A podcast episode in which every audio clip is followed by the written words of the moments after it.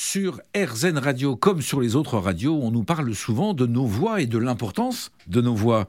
J'ai grand plaisir à vous présenter justement un spécialiste de la voix, un coach de la voix. Il s'appelle Dimitri Repérant. Bonjour Dimitri. Salut, euh, salut, euh, salut Gilles. Dimitri, mais vous avez une voix surprenante. Pourquoi? Ben, je m'attendais à une grosse voix ou une voix très affirmée. Non, on peut avoir une, voix comme ça, être spécialiste de, la voix. Hein. Alors, eh ben, expliquez-nous votre métier, c'est quoi être coach de la voix?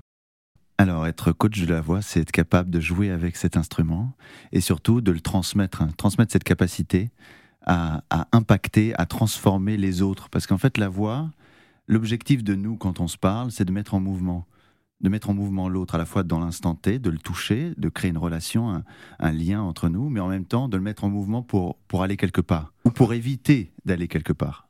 Ça, ce sont les mots, c'est le message que l'on fait passer. Oui, mais les mots sont dans la voix c'est la, voix qui a construit le langage et non l'inverse. Et d'ailleurs, l'écriture n'est rien d'autre qu'une voix mise sur papier.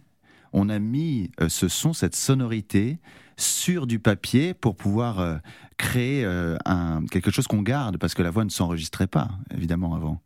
Et donc on a enregistré notre voix en la mettant dans des signes. Mais le son, c'est ça qui a créé la parole, et pas l'inverse.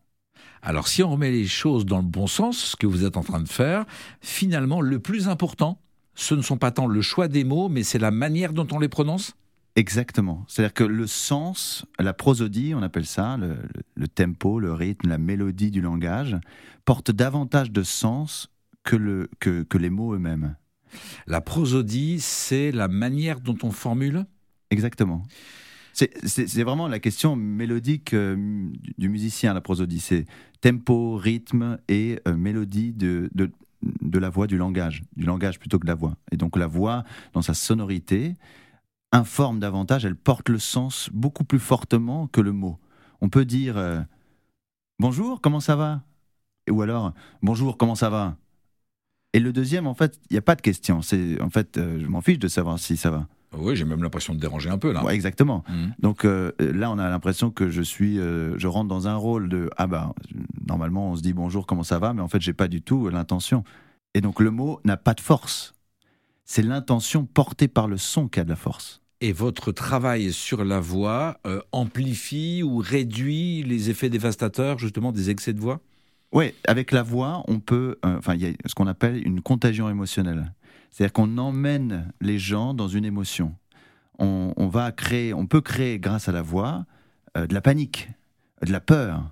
On peut créer grâce à la voix euh, une intensité, un stress. Ou alors, ou alors on peut créer un élan, une envie, un désir. Ou alors on peut créer de la confiance, de la tranquillité. Dimitri, je suis très impressionné. C'est presque un job d'acteur.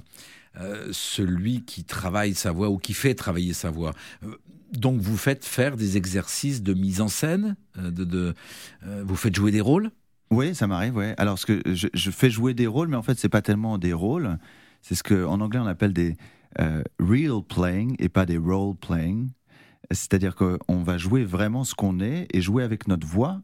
Nous sommes des acteurs. Nous sommes des acteurs. Shakespeare disait déjà, le monde est un théâtre et chacun a un rôle à jouer là-dedans.